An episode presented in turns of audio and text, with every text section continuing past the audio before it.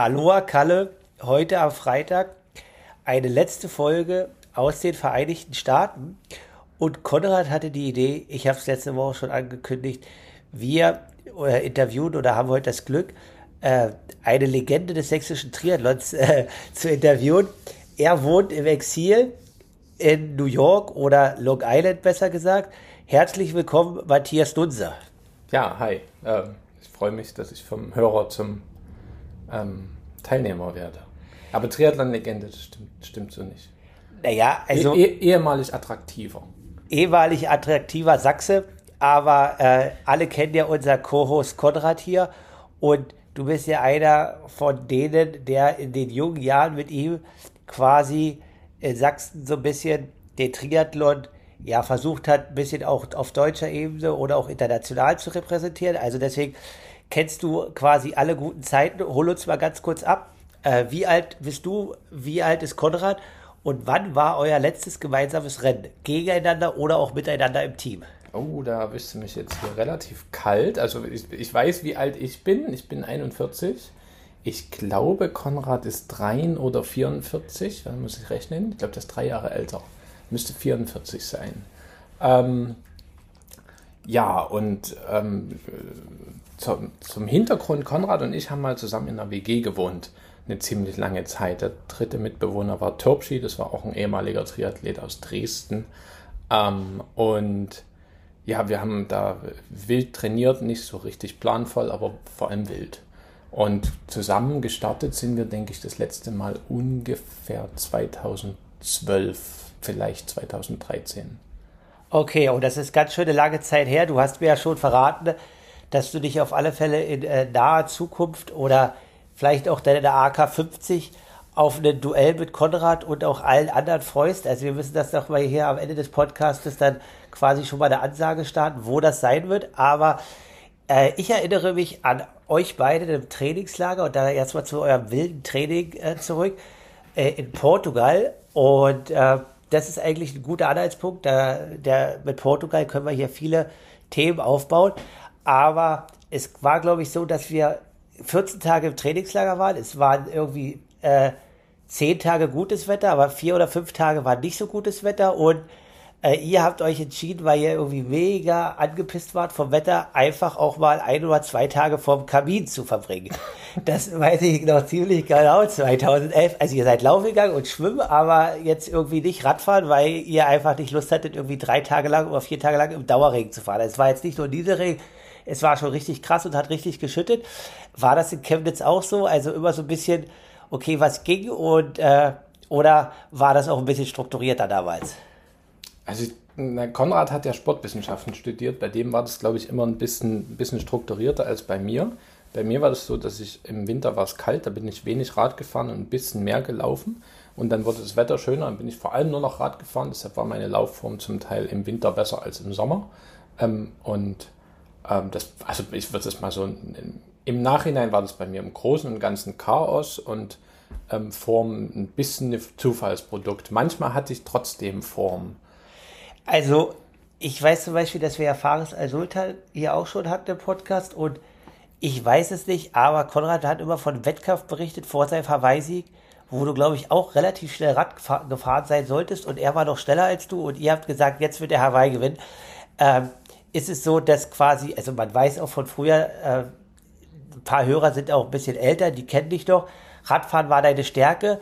Und du sagst jetzt, du hast Winterpause gemacht. Sagst du, da lag ein bisschen Talent oder war es dann im Sommer einfach auch das verwehrte Training bei dir auf dem Rad?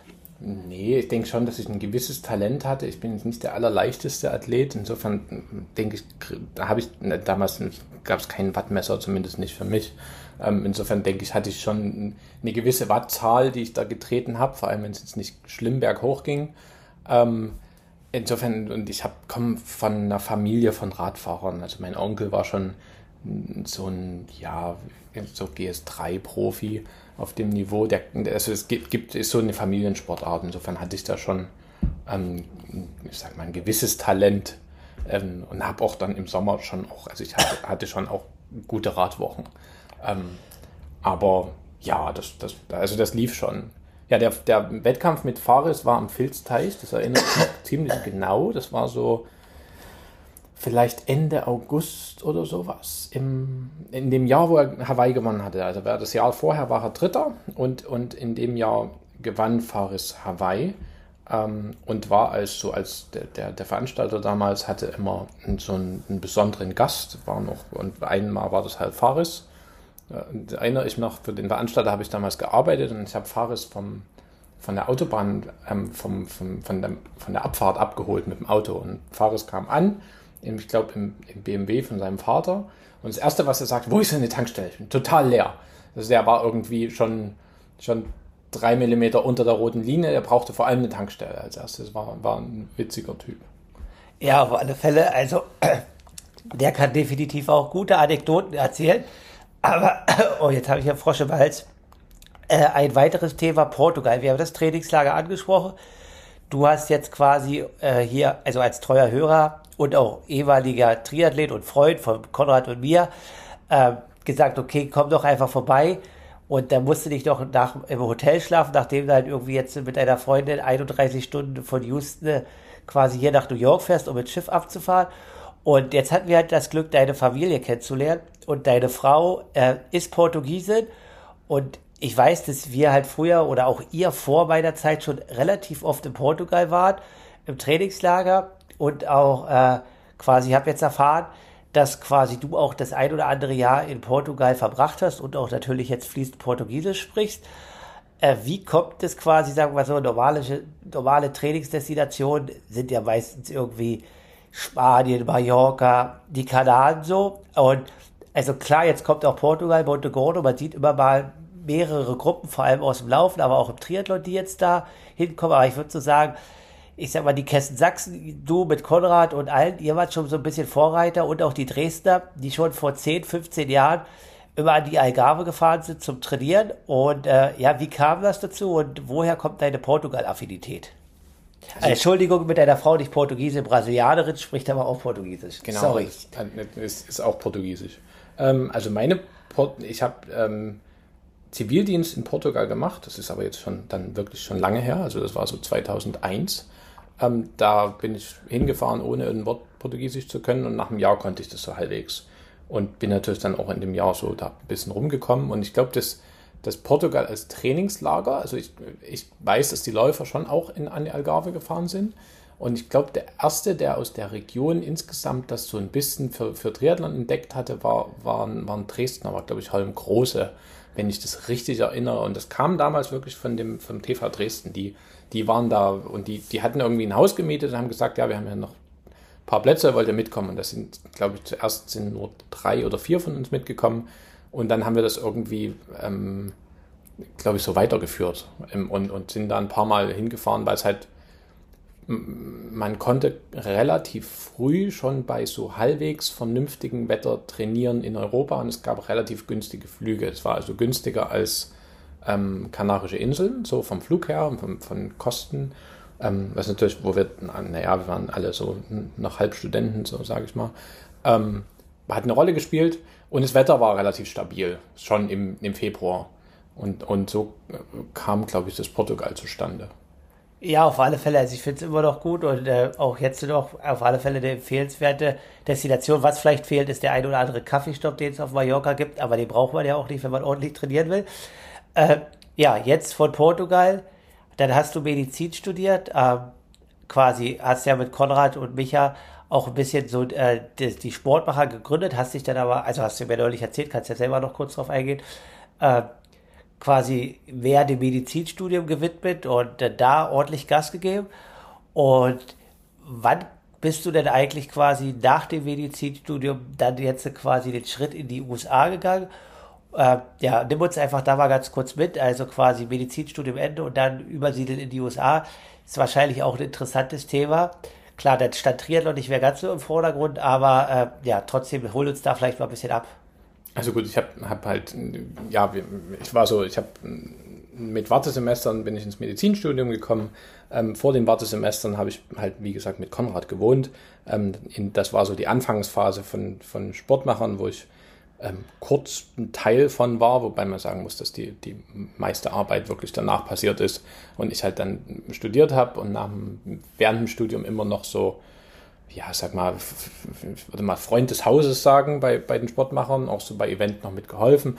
Ähm, und ja, danach halt als Assistenzarzt angefangen und schon vor dem Studium habe ich meine Frau kennengelernt, die hat damals ähm, Volleyball gespielt als Profi und die kommt ursprünglich aus Brasilien, war aber hier in der Highschool und war halt ähm, und ist halt nachdem sie als Profi da gespielt hat und ich weiter studiert habe, ähm, wieder hierher gekommen. Insofern bin ich relativ oft hierher geflogen. Ähm, und mm, ja, hatte erstmal so, richtig, so richtigen Bock in den USA zu arbeiten, hatte ich nicht. Ähm, insofern habe ich erstmal als Assistenzarzt in Deutschland angefangen und bin dann letztendlich, weil gesagt haben, gut, es ist halt schon praktisch, wenn deine Frau und du auf dem gleichen Kontinent wohnen, ähm, dann hierher gezogen und habe mich dadurch diese Prüfungen geekelt und bin jetzt letztendlich, jetzt bin ich nochmal im letzten Jahr Assistenzarzt in den USA. Äh, du, also du hast es jetzt beschrieben, dein Assistenzarzt in äh, Deutschland und jetzt noch mal quasi den ganzen, sage ich mal, Bußgang nach Canossa hier quasi in den USA. Also ist, glaube ich, relativ hart, auch vom Workload. Training fällt dann leider wahrscheinlich ein bisschen hinten runter. Äh, sehen wir dich irgendwann wieder zurück, also nicht nur für eine Stippvisite für drei, vier Wochen, in Deutschland lange Zeit leben oder bist du und bleibst du äh, jetzt erstmal Amerikaner, weil du dich ja auch hier wohlfühlst? Äh, genau, wo sehen wir dich in den nächsten zehn Jahren? Also ich bin schon mittlerweile, glaube ich, hier ganz gut angekommen. Ähm, insofern ist, ist, ist hier mein Haupt, mein Lebensmittelpunkt. Meine Familie ist hier, meine Kinder sind beide hier geboren. Ähm, und irgendwann wird der Workload auch ein bisschen besser als, als, als dann Facharzt. Ähm, insofern ist, ist schon hier Lebensmittelpunkt, aber ich habe schon auch vor, weiter, wenn es geht, nach Deutschland zu kommen und habe eigentlich auch die Idee, dort auch, auch mal wieder einen Wettkampf zu machen, wenn ich mich in eine Form bekomme, wo das in irgendeiner Weise Sinn macht, weil zurzeit ist es halt wirklich so, dass mit zwei kleinen Kindern und, und einem 80-Stunden-Job in der Woche da, das Training wirklich nur so, ja, das, ich sage immer so spaßenshalber, das ähm, ist nur dazu da, die, die Obesity zu, zu bekämpfen. Okay, ja, auf alle Fälle. Also wie gesagt, wir wollen ja nachher noch darauf eingehen, wann äh, das große Duell stattfindet. Aber jetzt, äh, du hast auch so ein bisschen Ausblicke gegeben von den ganzen Trainingsrights, die es hier gibt und so weiter. Äh, also es gibt natürlich auch noch in, in, Deutschland so Trainingsgruppen, auch im Amateurbereich und wir haben ja viele Amateure, die zuhören. Aber ja, also du hast es ja jetzt auch hier so ein bisschen miterlebt und hast den ein oder anderen Wettkampf gemacht und auch das ein oder andere Training. Was äh, kann man so ein bisschen sagen, unterscheidet grundsätzlich den amerikanischen Amateur von dem deutschen oder vielleicht europäischen? Also wo sind da so die Unterschiede im Training oder auch, äh, ja, also sind die Triathleten alle gleich, trainieren die hier genauso wie bei uns oder gibt es dort schon Unterschiede, äh, die du mitbekommen hast oder die du auch hier in der Zeit gesehen hast? Also was ich hier unterschiedlich finde, ist, dass der, ich denke, der durchschnittliche Triathlet ist, ähm, ist natürlich, hat einen gewissen, gewissen finanziellen Background, um sich das, um sich das äh, leisten zu können. Hat dann auch schnell wirklich einen Coach, so, wo das, also wenn wir überlegen, ich habe, wir haben, wir haben immer wild trainiert irgendwie, das war so, so, und hier, hier ist es komplett normal, dass auch der durchschnittliche, was weiß ich, 40-jährige, 20-jährige, 50-jährige Age-Grupper, der hat, die haben immer einen Coach, ähm, der auch richtig Trainingspläne schreibt, der auch, wo die da hingehen, wo sie zusammen irgendwelche Group Rides machen und Group Runs und, und also der, der, sag mal zumindest der New Yorker Triathlet, über die anderen kann ich jetzt nicht so reden, ähm, ist durchaus bereit, eine ziemliche Menge Geld in sein Hobby zu investieren. Ähm, und, und das, ja, dann, dann sind halt diese ganzen Group Rides, gut, das ist natürlich hier auch gewisserweise dem, dem Traffic, also dem, dem, dem Verkehr geschuldet. Ähm, das geht irre früh los. Also der, der, so ein, so ein Durchschnitts-Group Ride, selbst am Samstag geht es 4.30 Uhr aufs Rad. Ähm, da werden da irgendwie, die fahren dann auch zum Teil richtig, geben sich da richtig die Kante. Und dann kommen die irgendwann um neun wieder und sind tot. Ähm, und, und dann, das so ist, also ich habe hier so, wenn man so auf Strava Leuten folgt, die, da geht es auch in der Woche 4 Uhr los und da wird zum Fitnessstudio gerannt, das macht dann halt 4.30 Uhr auf, da wird da Krafttraining gemacht, dann wird zurückgerannt und dann geht es halt, was weiß ich, wenn du Lehrer bist, dann sind die halt 7.30 Uhr in der Schule. die fallen aber dann wahrscheinlich auch 19 Uhr ins Bett. So, dann, also das ist, ich habe irgendwie, also zumindest für uns ging es in Deutschland doch auch später los, so mit, mit Training. Da wurde auch mal um sieben trainiert, aber, aber so früh dann nicht. Ja, also okay, krass auf alle Fälle. Äh, bist du denn auch, äh, jetzt sag ich mal, wenn du dann hier mit den Jungs trainieren solltest oder was machst, schließt du dich an oder sagst wow, okay, ich bin dann schon noch eher der deutsche Gediegene und genießt das auch mal äh, auszuschlafen, in Anführungsstrichen, und um 7.30 Uhr oder 8 Uhr anzufangen? Oder ist es so, dass du, was du gerade ansprichst, gar keine andere Chance hast, als um 4 oder 4.30 Uhr jetzt Rad zu fahren, wenn du jetzt halt in einem Ballungsgebiet wie hier Long Island, New York lebst? Also ich, ich denke, ich bin irgendwo so in der Mitte angelangt. Ich habe schon auch Tage, wo ich, wo ich, wenn ich Rad fahre, dass ich irgendwie 6.30 Uhr losfahre und dann halt irgendwie zwei, drei Stunden fahre und dann schon relativ früh wieder da bin.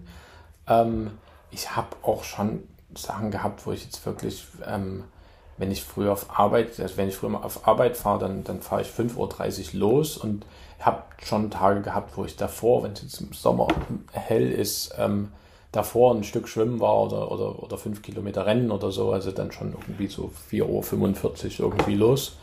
Ähm, aber ja, das ist so, so, so richtig amerikanisiert, denke ich, bin ich da schon trotzdem nicht. Also das, ich denke, man, man endet irgendwo so in der Mitte. Okay, äh, ja, okay, aber auf alle Fälle interessant und äh, quasi in Europa denken wir schon, wir fangen irgendwie früher an mit 6.30 Uhr, aber äh, definitiv ist der 4.30 Uhr mal eine andere Ansage. Und was so ein bisschen ist, also es kommt jetzt natürlich auch bei uns, dass quasi Indoor-Training, Swift und so weiter, ja, im Winter natürlich immer, aber ich muss natürlich ehrlich sagen, ich äh, fahre natürlich immer noch lieber draußen als auf, auf Swift. Also das wird sich auch, glaube ich, nie in meinem Leben ändern. Es geht dann, wenn man lange trainiert hat, dann kommt man in so einem Rhythmus. Aber jetzt zum Beispiel auch in Texas hatte ich das Gefühl, dass relativ viele Amerikaner wirklich auch indoor, egal wie das Wetter ist, äh, das nutzen, vielleicht auch aufgrund des Verkehrs. Aber würdest du sagen, das ist auch so eine grundsätzliche Sache, dass die hier alle mehr indoor trainieren? es ist teilweise auch das Laufband benutzt, bevor irgendwie draußen auf der Straße zu laufen, oder war das von mir vielleicht nur so eine Beobachtung? Aber ich hatte das Gefühl, dass schon teilweise auch mehr Indoor trainiert wird als Outdoor. Ja, das gibt schon. Es wird viel, es wird viel Indoor trainiert. Das hat, denke ich, beid, beide Gründe. Erstmal ist halt schon draußen ähm, zum Teil Verkehr. Es gibt keine so richtige Infrastruktur. Also ich konnte, in, in, wo wir in Chemnitz trainiert haben, ich konnte auf Fußwegen und Gehwegen und durch irgendwelche Gartenanlagen konnte ich von, von relativ mitten in der Stadt äh, ziemlich sicher eine 10 Kilometer Runde laufen. Das kriege ich hier zu Hause auch so halbwegs hin, aber einfach nur dem Umstand geschuldet, dass ich halt einen Kilometer weg vom Strand wohne, wo ein, wo ein, wo ein ziemlich breiter, ziemlich langer Boardwalk ist, also so, so, so eine Strandpromenade. Ansonsten in irgendwelchen Suburbs wird sie hier, ja, wenn du dann 10 Kilometer Runde fährst, kann es sein, du wirst irgendwie nach drei Kilometern einfach mal überfahren, weil du irgendwo auf dem Highway stehst. Und das ist in New York noch ein bisschen einfacher, aber wenn du so irgendwo außerhalb bist, da, da, da gibt es keine Runde, die 10 Kilometer ist auf Fußwegen. Das, da ist das Viertel zu Ende.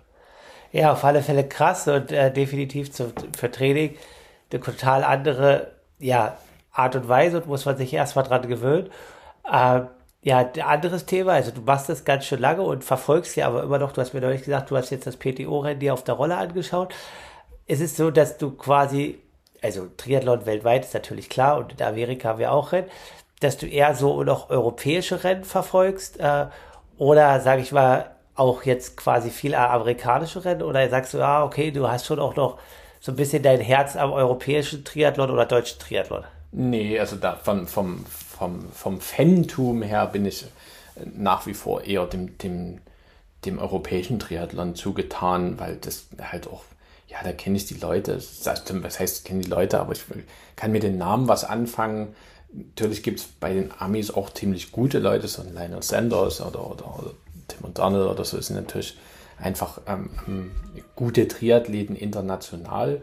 Aber ich gucke mir jetzt nicht irgendwelche Rennen an in in USA, es sei denn, es ist irgendwie, also na gut, Hawaii ist immer irgendwie ein, ein, ein einzigartiges Ding, aber sonst bin, verfolge ich schon die Szene eher in Europa und dann auch in Deutschland als, als woanders. jetzt äh, über die Jahre, also vielleicht jetzt aktuell nicht ganz so aktiv, aber sagst ja, verfolgst die Szene und bist halt noch drinne. Äh, aus deiner Perspektive als Amateur, äh, du sagst halt, ja, früher ein bisschen unstrukturiert trainiert, der eine mehr oder weniger. Ähm, wo siehst du, also im Profi-Bereich brauchen wir das ja nicht besprechen, das haben wir jetzt, aber wo siehst du vor allem auch im Amateurbereich über die letzten 10, 15 Jahre den Wandel? Also hat sich der Triathlon auch im Amateurbereich stark gewandelt oder äh, nicht? Also was sind so ein bisschen deine Ansichten quasi als früher sehr ambitionierter, aktiver und jetzt vielleicht ein bisschen mal vier, fünf Jahre ein bisschen ruhiger?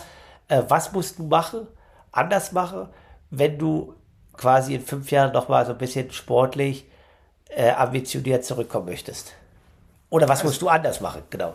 Also das Ding, es ist, es ist schon insgesamt strukturierter geworden. Ich glaube, die, die, die, der, der Hintergrund, so was, was so an Wissen angeht, wie man, wie man Form aufbaut, ist, glaube ich, ein bisschen anders. Es ist besser verstanden irgendwie als, als noch vor ein paar Jahren. Das, was man ja auch, ich finde, man sieht das schon im Profibereich, dass einfach die Leistungsdichte ist, ist irre hoch, so mittlerweile. Selbst wenn man das noch von, von vor Covid ähm, vergleicht, wie wie schnell und wie dicht die Felder sind, also was für ein, für ein kleiner Unterschied zum Teil zwischen irgendwie Platz 2 und Platz 5 ist.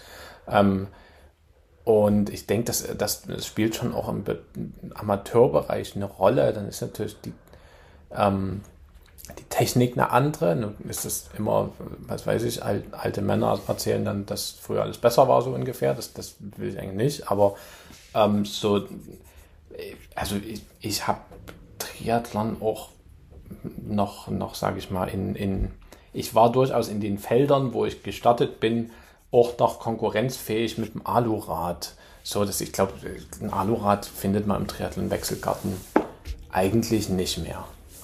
So, und das, das, das, ist, das, das ist natürlich eine natürliche Entwicklung, die, die, die weitergeht. Die ganzen, ganzen Carbonkerne in Laufschuhen und so weiter. Das ist natürlich alles was, was irgendwie innerhalb der letzten nicht so sehr vielen Jahren irgendwie neu dazugekommen ist und dort eine Rolle spielt.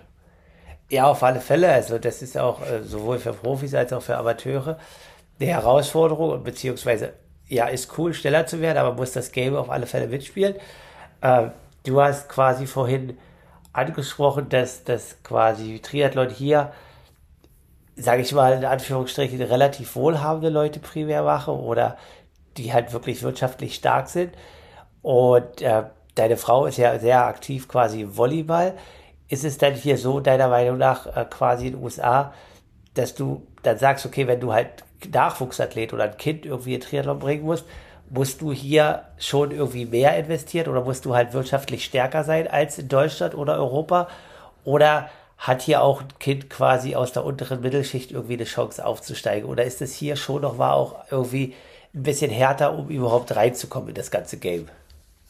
Ja, ich denke, also gut, das ist natürlich, wenn, wenn Leute richtig viel Talent an den Tag legen, findet man hier sicherlich auch eher, ist, ist hier eine andere Kultur, ähm, Sachen zu unterstützen. Also diese ganzen, ähm, nicht, nicht mal so sehr als, als Firmensponsoren, sondern eher wirklich als, als Donations, also als Spenden, dass, dass man irgendwo ähm, wenn jemand wirklich in, in, talentiert ist und, und äh, für bestimmte Sportarten, dass die schon auch dann, dass, dass man dafür Funding findet, um, um das zu ermöglichen. Jetzt aber so für die breite Masse ähm, ist das, denke ich, schon, ja, braucht man da, glaube ich, nicht ringsrum reden, dass das, dass, um hier mit Triathlon anzufangen in relativ jungen Jahren, ähm, müssen sich das deine Eltern schon irgendwie auch leisten können. Und das, das ist Material ist das eine, das ist ja nicht so sehr viel unterschiedlich. Das kostet in Europa Geld, das kostet auch hier Geld. Ähm, Stadtgelder ist, ist hier ein bisschen eine andere Nummer, also jetzt keine, keine Seltenheit, dass ich Stadtgeld für einen Olympischen irgendwo so 200 Dollar aufwärts bezahle. Ähm, was natürlich, ja, das, selektiert natürlich die Leute, die, die, die dafür Geld übrig haben. Ja, klar, krass. Also da äh, ist jetzt quasi in Europa auf alle Fälle die Hälfte, wenn nicht sogar noch irgendwie bei äh, tiefer bei äh, Rennen angesagt. Aber ja, also grundsätzlich ist ja der Lebensunterhalt, also meines Empfindens ein bisschen höher quasi hier in den USA und dementsprechend steigt da natürlich auch äh, alles weitere. Genau. Und jetzt zu dir, also du wirst nächstes Jahr nochmal zurück, du wirst nächstes Jahr dann fertig, hast dann ein bisschen mehr Zeit. Wann äh, sehen wir dich in Europa bei einem Wettkampf und bei welchem?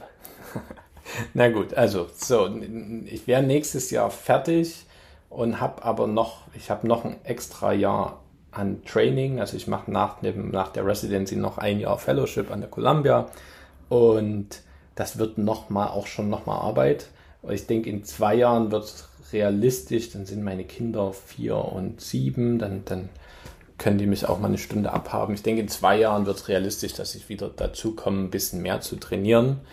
Ähm, und ja, was wäre mein. Ich würde, denke ich, hier irgendeinen Sprint machen oder so. Der erste Wettkampf, den ich in Deutschland machen würde, wo ich mich anmelden würde, wäre sicherlich Leipzig. Ja, das wollte ich gerade sagen. Also für Konrad ist dort immer eine Top 10 äh, quasi Minimalziel. Dieses Jahr ist 40-jähriges Jubiläum.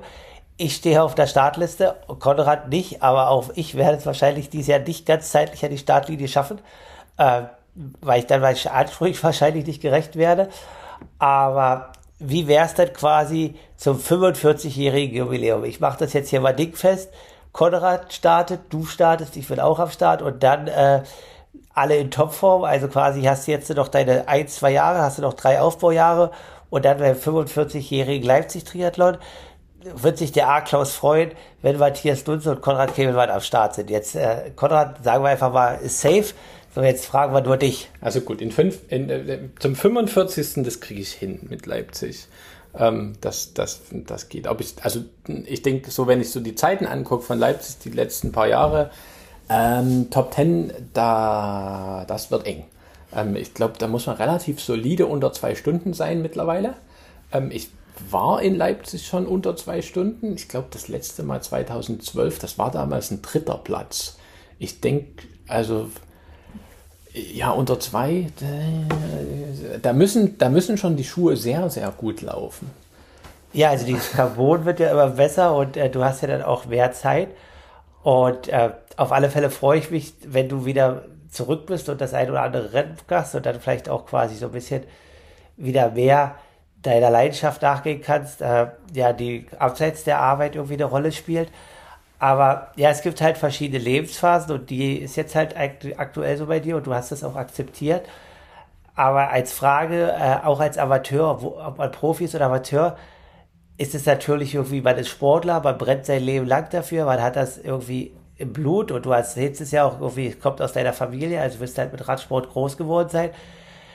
Wie ist es so von der mentalen Seite? Äh, also auch aktuell bei mir ist natürlich, ich spreche noch mal in anderen Folge drüber, ne? das ein oder andere Mal, wenn ich halt jetzt hier gerade spazieren gehe, ist das toll, aber das macht mich nicht ganz so glücklich wie Laufen, Radfahren und Schwimmen und äh, bei dir ist es dann aktuell ja leider nicht über irgendwie ein Jahr oder ein halbes Jahr, sondern es sind halt vier Jahre. Wie hast du das mental irgendwie hinbekommen oder was sind deine Sachen? Also du, du schaust dir die Rennen an, also brennst du noch, aber du kannst ja selber einfach nicht so viel machen. Ähm, wie geht man damit um als Amateur und äh, sagt sich, okay, jetzt ist einfach eine andere Zeit und was waren da so ein bisschen deine äh, Strategien, das einfach so auch zu akzeptieren?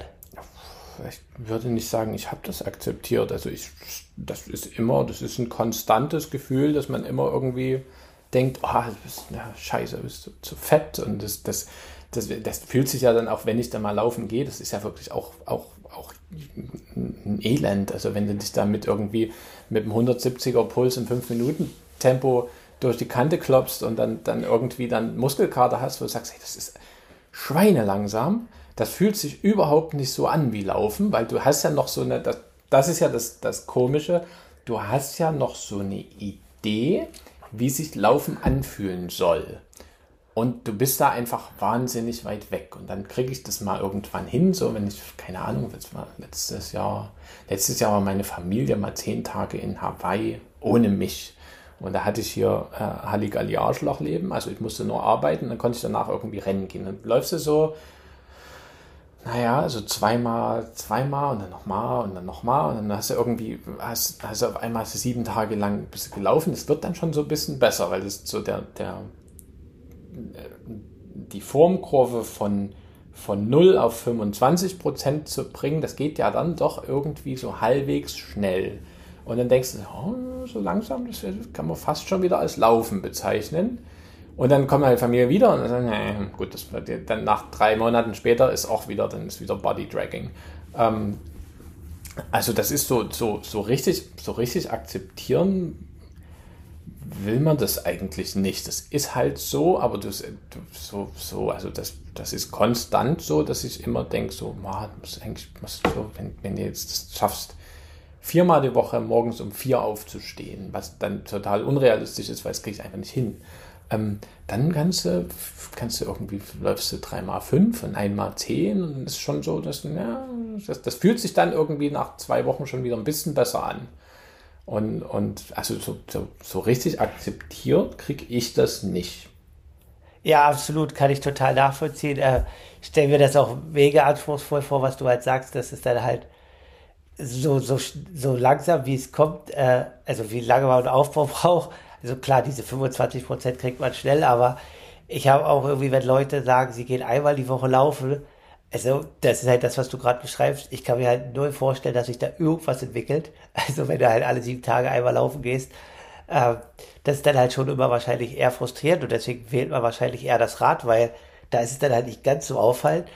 Aber ja, okay, krass auf alle Fälle, dass da in der Hinsicht das halt ein ewiger Kampf bleibt und dass man dann quasi auch, äh, ja, da einfach irgendwie das irgendwie immer wieder bewältigen muss und äh, jeden Tag da, oder was heißt jeden Tag, einfach wenn man wieder Zeit hat, da wird sich arbeitet. Ähm, schwimmen aktuell, geht da was oder gehst du gar nicht schwimmen?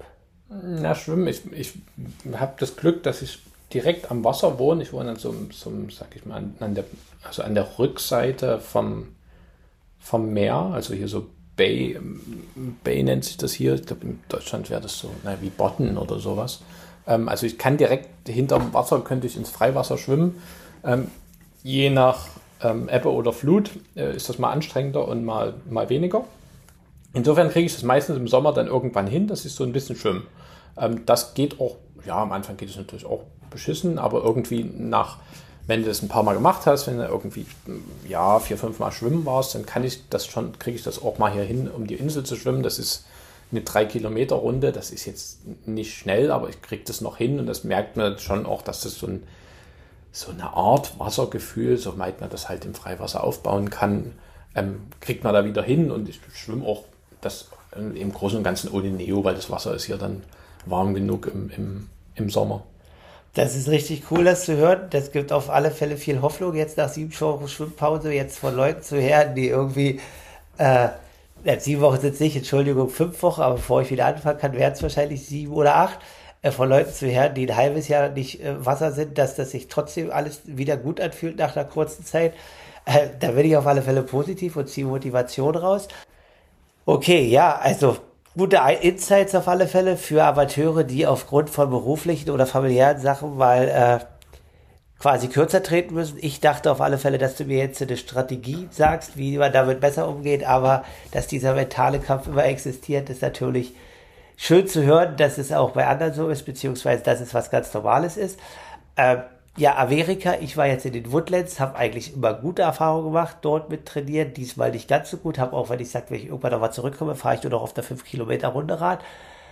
Äh, was, also dadurch, du hast gesagt, ihr habt Familie oder quasi deine, äh, dein, deine Schwägerin wohnt auf Hawaii und sonst auch äh, relativ also der, der, der Bruder, glaube ich, von deiner Frau wohnt in Alabama, so wie du gesagt hast. Also ihr seid weit verstreut in den USA familiär. Wenn jetzt ein Amateur quasi hier trainiert und sag ich mal, klar, man kennt Bowler, man kennt Flagstaff, dann kennt man jetzt äh, Tucson, wo Sanders ist. Als Amerikaner oder Exil-Amerikaner, was wäre deine Empfehlung für Triathleten, primär gut Rad zu fahren oder zu laufen? Weil du hast ja auch gerade angesprochen, okay, jetzt hier Großraum New York, ist jetzt nicht Tradings Destination Nummer 1. Nee, also das, das hier, man findet, es ist erstaunlich, dass, dass es hier, ähm, dass hier Radfahrer gibt, die auch relativ gut sind und, und man findet hier durchaus auch Runden. Die sind jetzt natürlich nicht hier, ähm, also ich komme aus Chemnitz, Chemnitz-Tal, super schöne Radstrecken, zehn Minuten aus der Stadt raus und dann, dann, dann, dann ist es wirklich nett. Ähm, das, das, das wird hier so nicht. Also ich fahre hier so an, an, an eine, eine, ziemlich lange Promenade lang. Es gibt hier in Long Island, ist sogar auch recht nett. Also fahren auch die Radfahrer aus, aus der Stadt oft raus. Ähm, ich denke, so zum Radfahren ist sicherlich hier in der Region irgendwo so ähm, über Boston, also Richtung, ähm, Richtung Vermont, sind super schöne Strecken. Da gibt es auch wirklich, es ist halt nicht so dicht besiedelt, da, da kann man kann im Sommer ziemlich gut Rad fahren. Ähm, dann ähm, sicherlich so die South Carolina ist, eine, ist ein, halt ein schönes, da ist auch das, das Klima relativ, ähm, relativ angenehm. Da gibt es auch durchaus ein paar Radprofis, die dann, die dann dahin ziehen. Ähm, ja, und dann gibt es natürlich also so klassisch Colorado, relativ, halt relativ hoch. Ähm, das ist relativ Ausdauersport begeistert. Ähm, und dann gibt es halt ja regional Unterschiede. Also Connecticut kann schön sein, was hier so relativ nah in der, in so zwei Stunden von New York weg ist. Ähm, so, das, es gibt, also es ist halt immer in, umso, umso städtischer das wird, umso mehr Verkehr ist es natürlich. Und dann, dann gibt es natürlich, kann man in New York im Central Park da Runden fahren, ähm, was auch die New Yorker machen, aber also da habe ich jetzt wenig Ambitionen, das, das unbedingt zu machen. Also so, ja, das nächste hier ist eigentlich so Connecticut, wo man, wo man ganz schön Rad fahren kann. Ah, okay, cool auf alle Fälle. Also weißt weil jeder jetzt quasi hier wieder vorbeikommt, dann äh, ja, ist das so ein bisschen die Region. Ich glaube jetzt auch, es gibt relativ, es gibt zwei Ironman-Rennen hier in der Nähe. Ne? Ich hoffe, dass ich jetzt amerikanisch Nähe richtig bezeichne. Ich glaube einmal Lake Placid. Ich hoffe, das ist nicht ganz so weit weg von hier. Und auch Maryland äh, ist wahrscheinlich ein bisschen weiter weg. Genau, aber ja, das sind auf alle Fälle vielleicht so Orte, wo man äh, hier gut trainieren kann. Ähm, sehen wir dich dann auch bei deinem Comeback bei dem amerikanischen oder europäischen Ironman noch mal an der Startlinie? Oh, das, also, na gut, Lake Placid ist wirklich eine sehr schöne Region. Ähm, Ironman ist ein ganz schön, ah, da muss man richtig trainieren.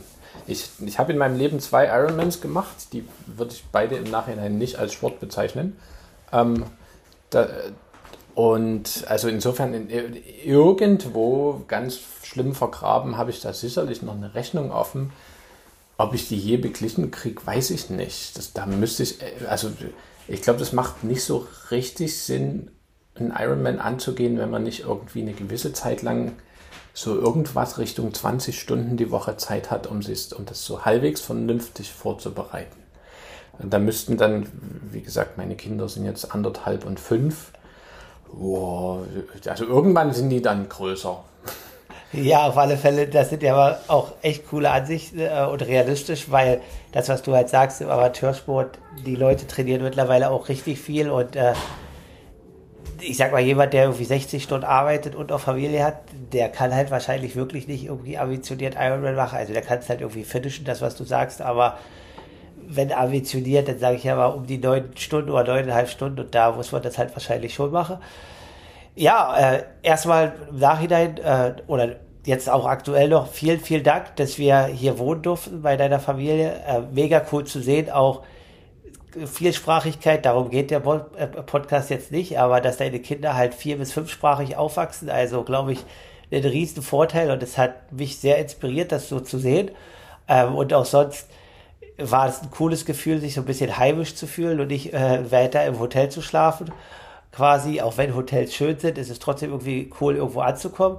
Ja, vielen Dank auf alle Fälle und äh, auch danke, dass du jede Woche einschaltest und, und uh, USA-Quote hier bei Urlauer Kalle auf alle Fälle weiterhin oben hältst. Ja, also ja, war, war schön, das mal vom, vom Hörer zum, zum Teilnehmer und natürlich, ja, der Anlass, dass du jetzt hier bist, ist natürlich scheiße, aber ähm, war, war trotzdem gut, dass ihr hier wart und hoffe, dass ihr euch ein bisschen erholen konntet, weil ich glaube, Stress hattet ihr, denke ich, beide die letzten paar Wochen ausreichend. Ja, alles gut. In dem Sinne, Aloha und ich freue mich, 2028 dich in Leipzig an der Startlinie zu sehen. Ja, jetzt bin ich da committed. Ich sehe das schon. genau. In dem Sinne, ein schönes Wochenende allen. Okay, hallo.